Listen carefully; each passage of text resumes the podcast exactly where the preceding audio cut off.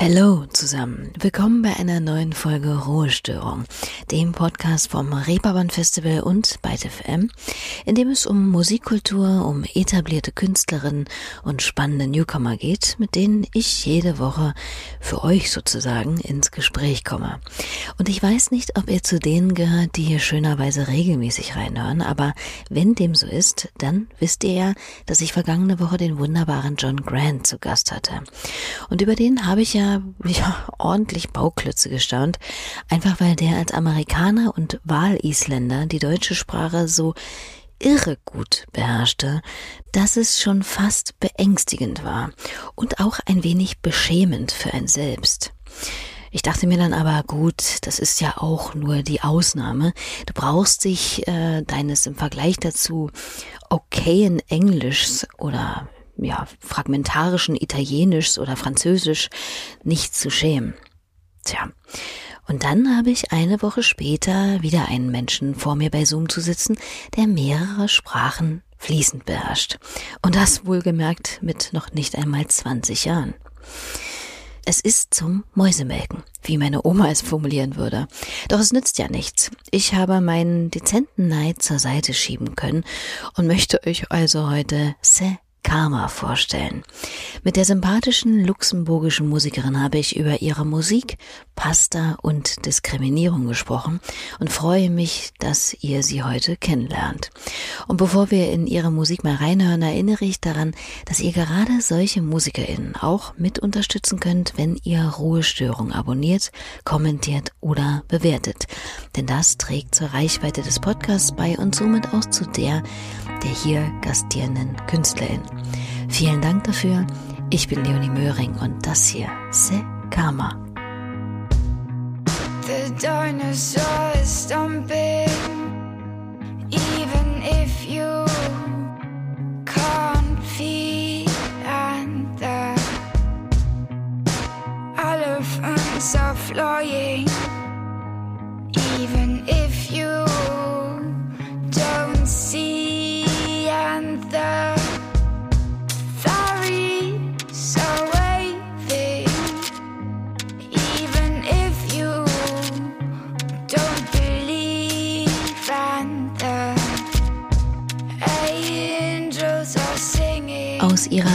allerersten EP Yellow, ein Auszug aus dem Stück Dinosaur.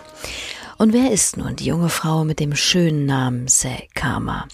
Bürgerlich heißt sie Karma Catenia, stammt, wie gesagt, aus unserem kleinen Nachbarland Luxemburg und ist grundsätzlich erstmal gut drauf, als wir miteinander sprechen. Und das, obwohl sie gerade echt einiges um die Ohren hat. Ich bereite gerade meine Abi-Klausuren vor äh, das geht in ein paar Tagen los, aber mir geht es sonst ganz in Ordnung, den Umständen entsprechend.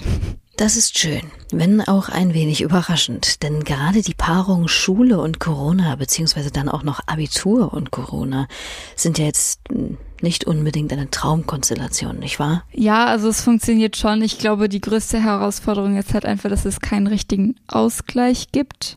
Also man existiert praktisch nur für die Schule man kann nicht feiern gehen, man kann kaum Freunde treffen. Ich glaube, dass das schon so die, die größte Herausforderung von diesem Jahr ist. Das kann ich mir vorstellen. Aber zumindest was die Sprachprüfungen angeht, dürfte Karma ja nicht allzu aufgeregt und bange sein. Denn wie wir hören, ja, Deutsch scheint schon mal kein Problem zu sein. Denn eigentlich ist natürlich Luxemburgisch ihre Muttersprache. Oder zumindest eine davon. Und das ist das, was ich eingangs meinte. Es ist doch verrückt, wenn man überlegt, dass manche Menschen schon mit 19 polyglott unterwegs sind und auf so einem Niveau zum Beispiel Deutsch sprechen. Ja, ja, also das ist hier eigentlich so Standard. Also Deutsch, Englisch, Französisch. Also lernen wir halt in der Schule auf Muttersprachenniveau fast. Also ich bin auch deutlich stärker in Deutsch als jetzt in Französisch, einfach weil es näher am Luxemburgischen ist und weniger kompliziert so. Aber ich bin schon so fließend in den drei Sprachen. Und dann, was an Luxemburg auch irgendwie cool ist, ist, dass die wenigsten Leute zwei luxemburgische Eltern haben. Also kann ich noch Portugiesisch und Italienisch und ich lerne noch Spanisch an der Schule. Also genau. Meine Güte. Also klar, ich hatte auch Unterricht in Fremdsprachen, aber ich weiß nicht, wie es bei euch ist. Von diesem muttersprachlichen Niveau ist das weit entfernt.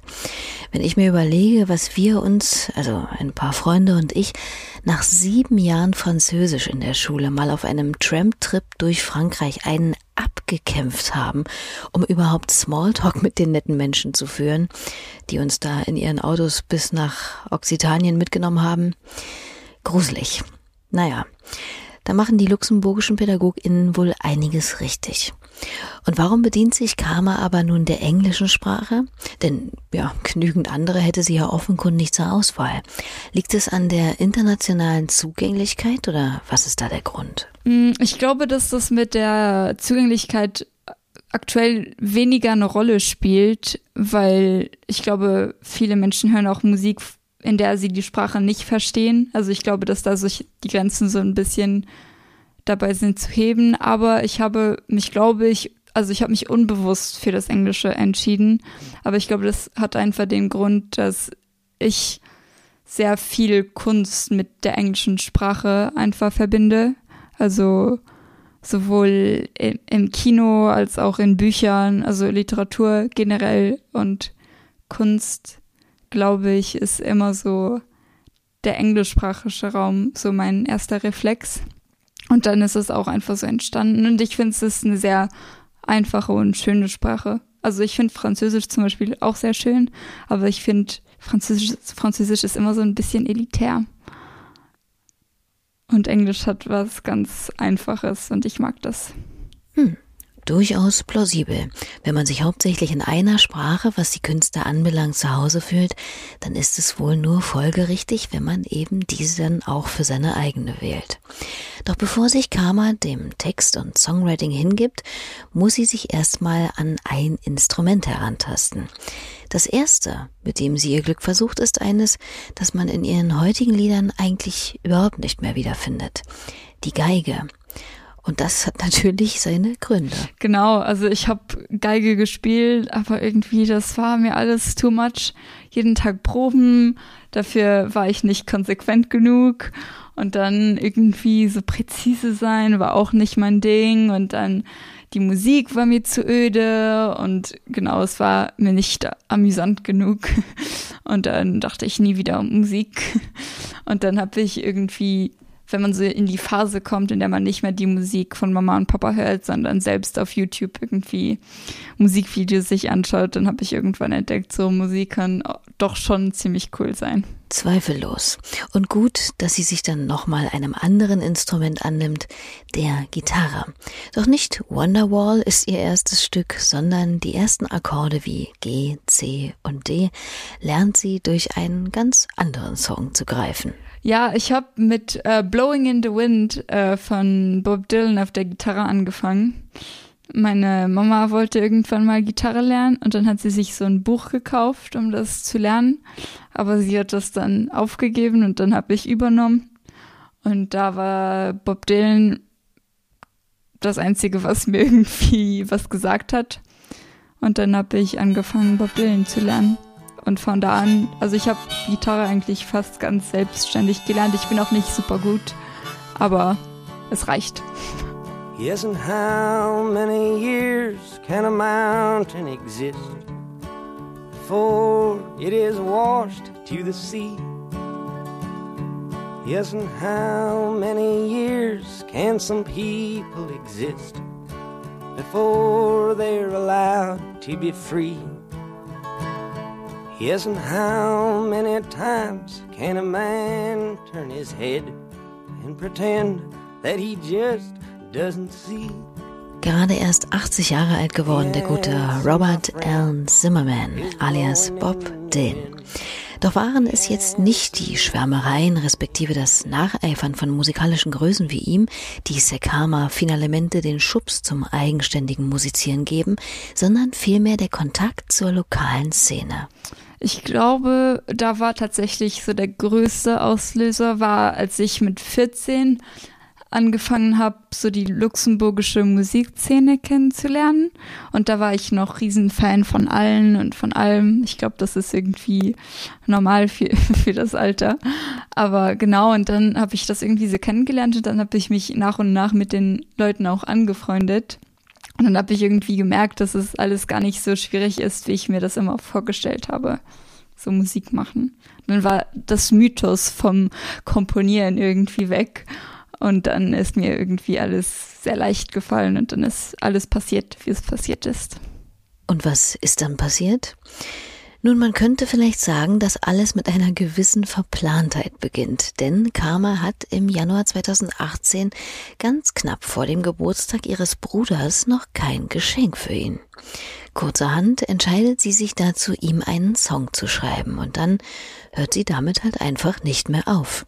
Sie lernt den Musiker Bartleby Delicate kennen, der sie ein Stück auf ihrem Weg begleitet und ihr allmählich die Türen zu ersten Live-Auftritten öffnet. Im April spielt sie ihr erstes Konzert noch in einem Laden gemeinsam mit eben diesem. Im Mai steht sie zu ihrem dritten Auftritt überhaupt schon im Vorprogramm für Milky Chance in der größten Konzerthalle Luxemburgs auf der Bühne. Außerdem gewinnt sie im selben Jahr den Luxemburg Music Award als Best Upcoming Female Artist. Läuft, könnte man sagen. Zu Recht. Would you like to exchange some pearls from my blood? You could kiss me with your hammer, I caress you with my fist. I am all blue, I am all blue, you are all red. Would you like to exchange some pearls for a fight? I don't want to stand in this room full of noses and mirrors. I want to see the sea and the coast full of ducks. Don't want to stand in this room full of noses and mirrors. Im letzten Jahr erst veröffentlicht, das war ein Auszug aus dem Stück Fistfight von Sekama.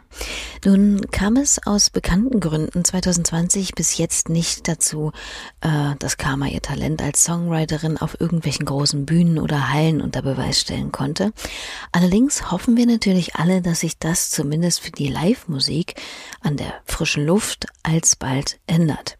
Mit dem Outdoor musizieren kennt sich Karma übrigens schon mal sehr gut aus, denn ihr wirklich allererstes Publikum sind Passantinnen in der Fußgängerzone. Als Straßenmusikerin trägt sie eine Zeit lang ihre Stücke in diversen Innenstädten vor.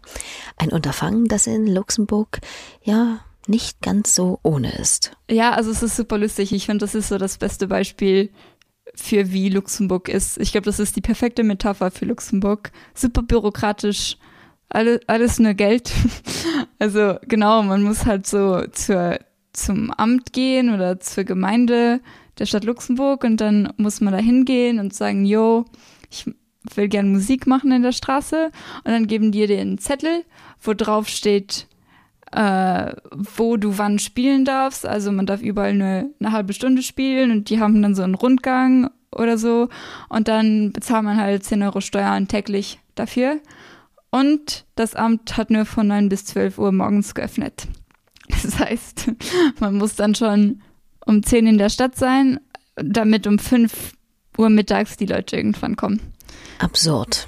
Aber ich habe nochmal nachgesehen, in Deutschland ist das jetzt auch nicht gerade ein Zuckerschlecken.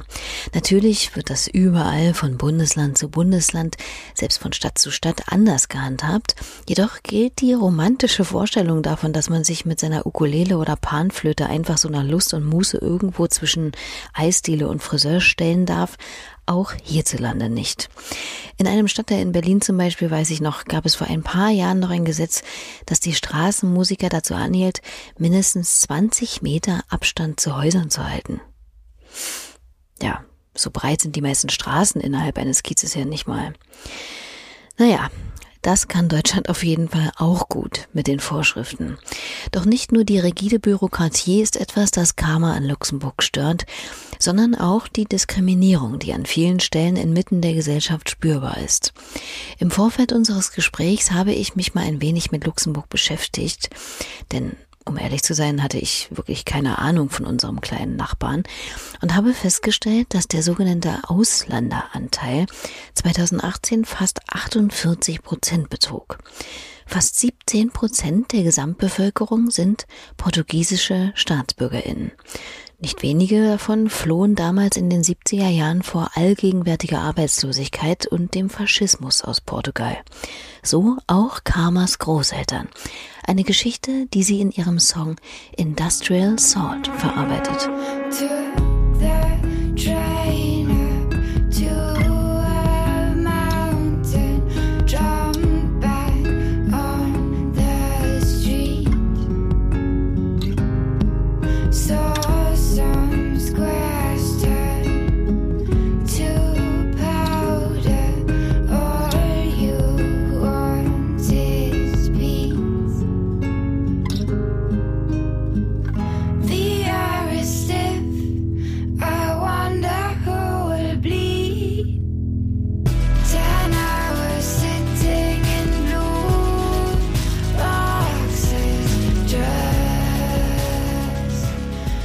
Äh, meine Großeltern sind nach Luxemburg geflüchtet äh, in den 70er Jahren, 73, ähm, mit ihren Kindern. Äh, und sie sind äh, zum einen nach Luxemburg gekommen, weil es in Portugal sehr wenig Arbeit gab und äh, Luxemburg Arbeiter gesucht haben. Äh, und zum anderen, weil in, Luxemburg, äh, in Portugal eine faschistische Diktatur äh, war bis 74. Und deshalb haben meine Großeltern sich entschieden, dann zu fliehen. Und in diesem Song wollte ich mich halt damit beschäftigen. Äh, auch weil diese äh, Gesch Geschichte von Portugal und vom Faschismus und so sehr unbekannt in Luxemburg ist. Das stimmt. Doch gerade in Anbetracht dieser geschichtlichen Verwebung Portugals mit Luxemburg und der unter anderem daraus resultierenden demografischen Gestaltung des Landes könnte man als bodenlose Optimistin aller Glas halb voll doch annehmen, dass Rassismus dann doch mittlerweile vielleicht weniger ein Thema ist. Aber zynisches Surprise?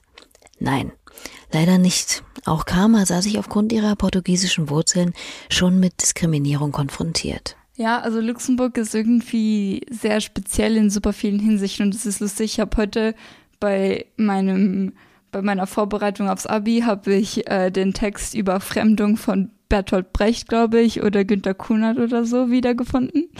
Äh, und es geht eigentlich darum, so, dass oft Gastarbeiter nur da sind, um zu arbeiten und eigentlich trotzdem noch Fremde sind. Äh, und ich glaube, das trifft sehr gut eigentlich auch auf Luxemburg zu und wie wir hier so funktionieren, weil äh, also viele Leute sind aus Portugal und äh, Italien nach Luxemburg gekommen, um in der Stahlindustrie zu arbeiten.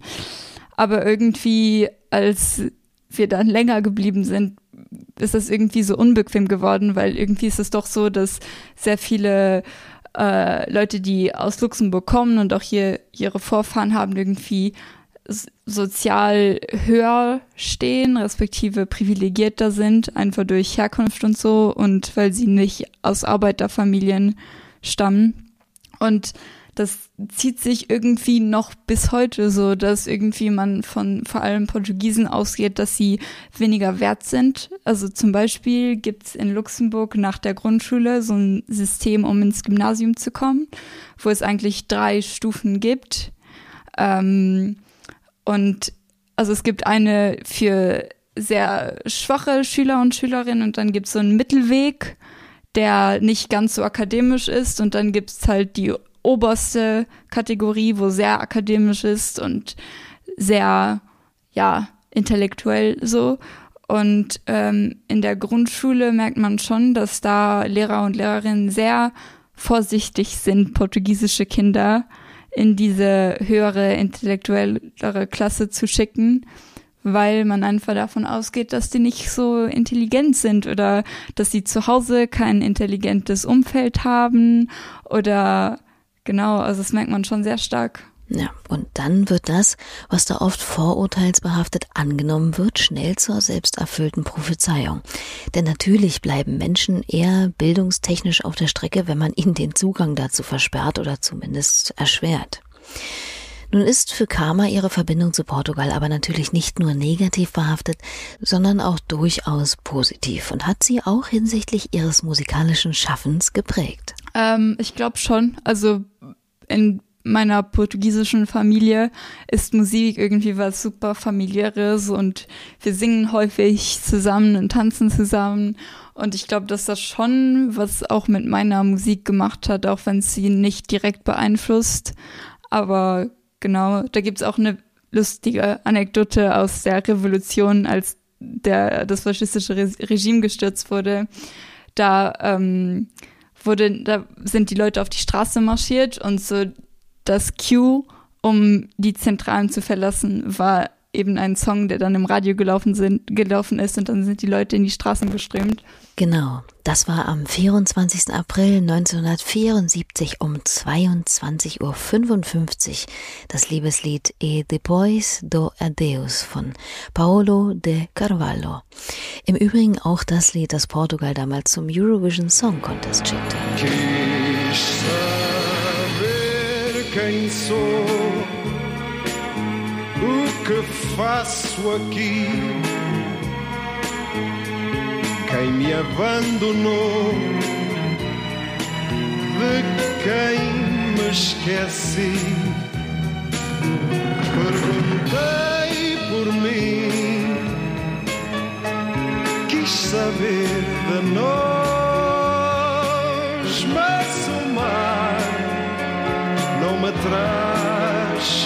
Und nach dem Abschied heißt dieser Song übersetzt. Und als dieses Lied im Radio gespielt wurde, begann der erfolgreiche Staatsstreich, die sogenannte Nelkenrevolution habe ich beim Hören gleich mal Gänsehaut gekriegt mit diesen Hintergrundinformationen im Kopf. Auf der Internetseite von Sekama führt die Musikerin auch eine Art Blog, auf dem man noch mal einiges zu ihrer Großmutter, dem Faschismus und dem Industrial Salt nachlesen kann. Diese Seite hat mich auf unser Gespräch ohnehin wahnsinnig gut über sie ins Bild gesetzt, denn dort schreibt sie sehr ausführlich und kurzweilig über ihren Lebensweg und Themen, die sie beschäftigen, wie Klimaschutz oder auch darunter Frau sein, Feminismus und falsche feste Rollenbilder. Zum Internationalen Frauentag verfasste sie dort zum Beispiel einen Beitrag zu ihrer Auffassung von der Wichtigkeit intersektionalen Feminismus und erörtert, warum es nach wie vor immens wichtig ist, den Prozess der Gleichberechtigung voranzutreiben, denn Natürlich verändert sich Gemach, Gemach etwas, aber um intrinsisch einbetonierte Muster und strukturelle Probleme aufzubrechen, bedarf es dann doch noch einiger Zeit und einigen Aktivwerdens mehr. Also ich glaube, es ist wahrscheinlich schon sehr viel besser als noch vor zehn Jahren. Trotzdem, also glaube ich, dass wir noch einen sehr weiten Weg zu gehen haben und ich finde, das spürt man auch und das ist nicht irgendwie unbedingt was, was man so pinpointen kann immer, sondern das ist sehr subtil und das machen die Leute halt auch nicht bewusst, aber es ist halt so, dass was irgendwie noch in jedem und auch in mir, also diese Misogynie und dieses patriarchale Denken, was noch in uns eingeprägt ist, was irgendwie immer wieder so zum Vorschein kommt. So, wenn ich irgendwie mit Gier irgendwo auftauche, kommen irgendwie irgendwelche starken Männer, um mir zu helfen, mein Zeug aufzubauen, obwohl ich nicht selber weiß, wie das geht. Und so, das passiert, glaube ich, vielen Männern so nicht. Also zumindest habe ich das noch nie so erlebt. Gedanken zu diesem Feld lässt sie sowohl in ihrer ermutigenden Hymne Girls anklingen, als auch in dem Song Pool Party. Dort geht es nämlich nicht um eine heiß ersehnte Feier in der baldig beginnenden Badesaison, sondern um die unangenehmen Situationen, denen Frauen ausgesetzt sind, wenn sie sich nur in Badebekleidung in der Öffentlichkeit zeigen. Die Objektivierung, die viele Frauen durch die mitunter unverhohlenen Blicke ja, dem vulgären Angestarre von Männern erfahren, ist für viele definitiv ein Problem und kein Kompliment. Oder wie es Karma in ihrem Blog schreibt, sinngemäß, während ich aufwuchs, wurde mir immer wieder beigebracht, wie ich mich selbst schützen kann, wie ich mich so anziehe, dass ich eben nicht sexuell belästigt werden würde und wie man sich eben gut verhält. Denn in der Gesellschaft ist es immer noch stillschweigend irgendwie akzeptiert, dass Frauen immer dafür verantwortlich gemacht werden, wie sie behandelt werden. Selten nur macht man Männer für ihr ekliges Gestarre verantwortlich. Und darum geht es eben auch in diesem Song hier. aus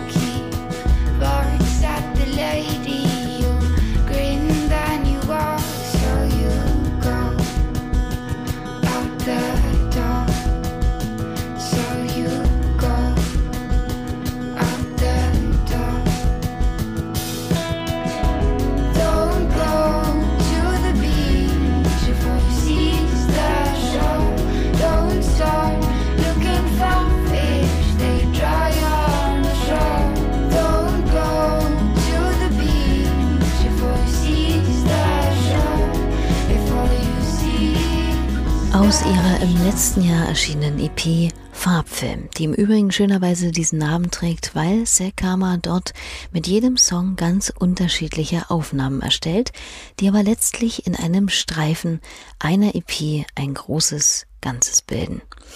Man merkt, die Dame macht sich allerhand Gedanken, aber auch ab und zu mal Abendbrot. Wahnsinnsbrücke, ich weiß. Aber ich sage das nicht nur einfach so gerade hin, denn tatsächlich wird mit Karma auch einem völlig anderen, weniger inhaltlich als kalorisch gehaltvollen Thema einen ganzen Beitrag in ihrem Blog, nämlich Pasta. Warum denn das? Und wo wir eh schon dabei sind, ein ewiger Zankapfel unter Nudelfreundinnen, was ist denn für Sie die allerbeste Form? Also die beste Pastaform ist ganz klar Rigatoni. Das ist wie Penne, nur viel besser und ein bisschen größer.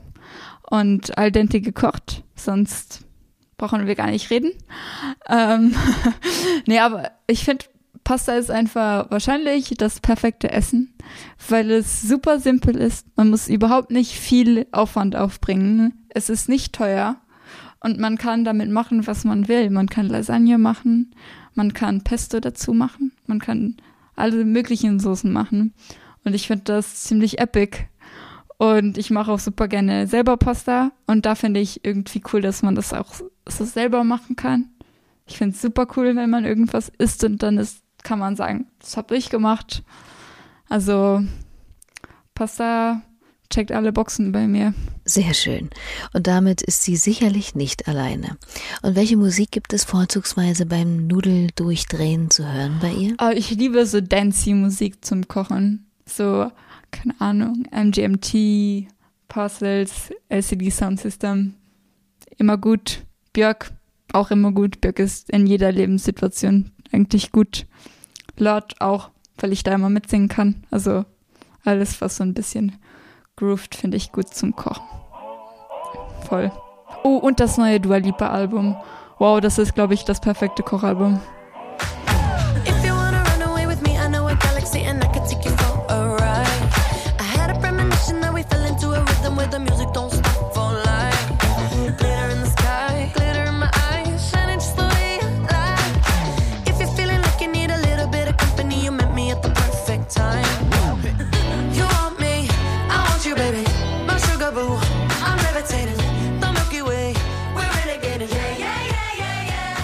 Also auf die Gute konnten sich hier bei Ruhestörung schon einige einigen, wenn ich mich recht entsinne.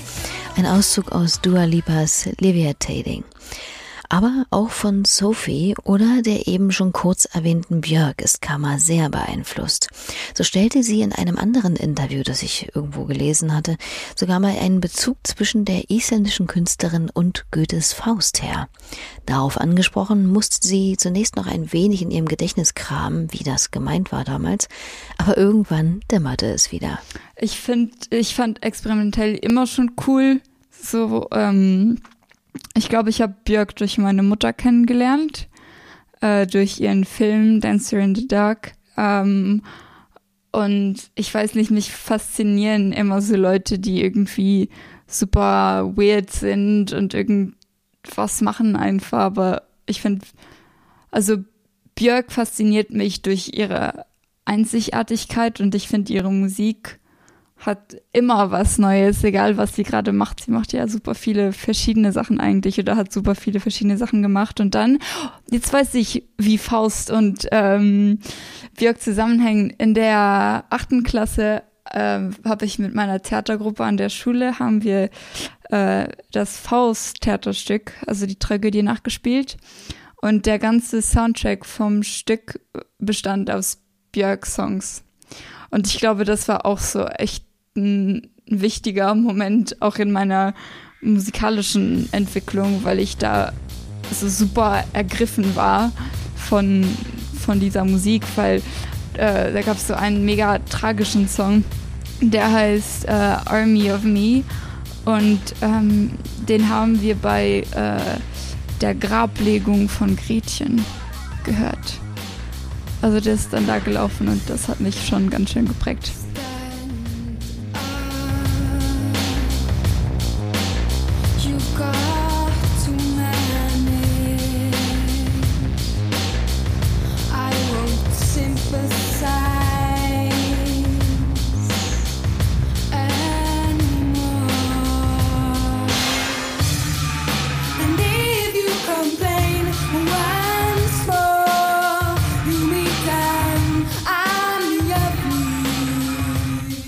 Dazu stelle man sich mal vor, wie ein Haufen junger TheaterspielerInnen das vermutlich soeben hingerichtete Gretchen zu Grabe tragen.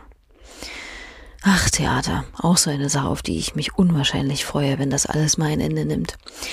Und das ist ein gutes Stichwort, denn es ist mal Zeit, frohen Mutes in die Zukunft zu blicken. Und die sieht für Karma so ja aus. Also der, ich habe mich an einer Uni angemeldet in Amsterdam ähm, ich bin noch nicht angenommen, aber ich habe mich angemeldet. Ähm, genau, also ich habe mich zum einen an der Uni angeschrieben, einfach um eine gute Ausrede zu haben, um von zu Hause auszuziehen. Ich bin sehr froh zu Hause, aber ich will auch irgendwann mal aus Luxemburg raus. Ich glaube, da ist so Uni die beste Ausrede für. Und ähm, zum anderen, weil ich super gerne lerne und super gerne einfach Sachen weiß. Ich finde es super cool, Sachen zu wissen. Und genau deshalb, ich, also Musik natürlich immer weiter und wenn es irgendwann nicht mehr klappt, so das beides zu handeln, dann ist auch cool, so mache ich kurz Pause mit der Uni und dann, genau, mal gucken. Literatur- und Kulturanalyse wird's übrigens im Studium bei ihr sein. Und bleibt es dabei, dass sie solo unterwegs ist oder stehen da vielleicht auch schon etwaige Band- oder Zusammenschlussvorhaben mit anderen MusikerInnen im Raum? Ähm, ich glaube, im Moment bleibe ich solo. Also es hat halt so viele Vorteile. Ich kann proben, wann ich will. Und ich bin nicht irgendwie angewiesen auf irgendwelche anderen Leute. Aber schon, so ist es, ich schließe es auf keinen Fall aus. Nur gerade irgendwie auch mit Pandemie habe ich nicht sonderlich viel drüber nachgedacht, mit anderen Leuten zu spielen. Vielleicht in der Zukunft mal. Und hat sie aber vielleicht schon jemanden im Visier, mit dem oder der sie gerne zusammenarbeiten würde? Man muss ja nicht immer gleich eine Band gründen. Kooperationen sind ja auch mitunter sehr beliebt gerade und durchaus reizvoll. Ich würde super gern mit Tovlo zusammenarbeiten. Das ist so eine super coole Lady, die super coole Musik macht. Oder mit naja, sonst hätte ich Sophie gesagt. Das ist so eine elektronische Musik-Lady, aber die ist leider gestorben. Äh, und dann würde ich, glaube ich, alternativ zu Top Low noch A.G. Cook sagen. Das ist der Kumpel von Sophie gewesen. Na, Schauen wir mal. Fürs Erste freuen wir uns auf jeden Fall alle wieder darauf, wenn MusikerInnen und Bühnen wieder zusammengeführt werden und wir eventuell auch bald Sekama auf dem hiesigen Festivalparkett oder eigenen Konzerten begrüßen können. Bis dahin bedanke ich mich erstmal bei Sekama für das bunte, schöne Gespräch und bei euch natürlich für eure hochgeschätzte Aufmerksamkeit. Nehmt euch gern die paar Sekunden und abonniert, kommentiert oder bewertet Ruhestörung denn dann sorgt ihr dafür, dass noch mehrere Menschen diesen Podcast und die darin befindlichen tollen Künstlerinnen entdecken können. Und ansonsten hören wir uns hoffentlich nächste Woche wieder, dann mit einer der ehemaligen Schnipo-Schranke-Damen, Fritzi Ernst, die nun Solo von sich hören macht. Habt's gut und macht's hübsch. Tschüss.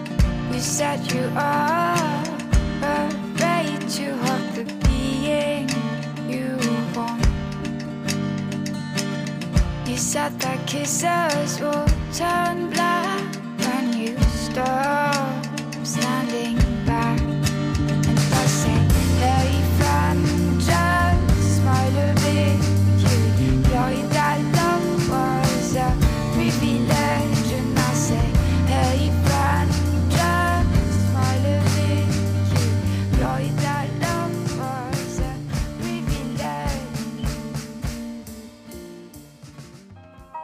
Kunstmuseum gehört zu den visuellsten aller Welten. Jedes Kunstwerk ist ein eigener Kosmos. Aber was passiert, wenn wir die Kunst in einen Podcast bringen und damit hörbar machen? Das Städel Mixtape ist der neue Podcast vom Städel Museum in Frankfurt am Main und Byte FM, dem Webradio für gute Musik. Hier verbinden wir die Welten von Kunst und Musik über Jahrhunderte und Genregrenzen hinweg. Ein Kunstwerk, ein Soundtrack. Ich bin Till Kober und Musikjournalist. In jeder Folge schaue ich mir ein Kunstwerk aus der Sammlung des Städel Museums an und mache daraus ein Städel Mixtape. Mal assoziativ, mal voller Fakten. Jedes Mixtape taucht in eine eigene Welt ein. In die Welt eines Gemäldes, einer Grafik oder Fotografie. Aus 700 Jahren Kunstgeschichte. Unser heutiges Thema ist ein Gemälde von Claude Monet, Vincent van Gogh, Botticelli, Lotte Laserstein. Genauso bunt soll auch die Musik sein, die wir dazu spielen. Der Maler Arnold Böcklin hat einige Komponisten zu ganzen Symphonien inspiriert. Was hört Daniel Richter eigentlich beim Malen? Ein Zeitgenosse Vermeers war der Kirchenmusiker Dietrich Buxtehude. Have you heard about the painter Vincent van Gogh? Ein Podcast voller Geschichten, Biografien, Anekdoten und Zeitgeschichte. Und natürlich Kunstgeschichte. Ab Dezember 2020 überall, wo es Podcasts gibt. Am besten gleich abonnieren. Das Städel Mixtape. Ein Kunstwerk, ein Soundtrack.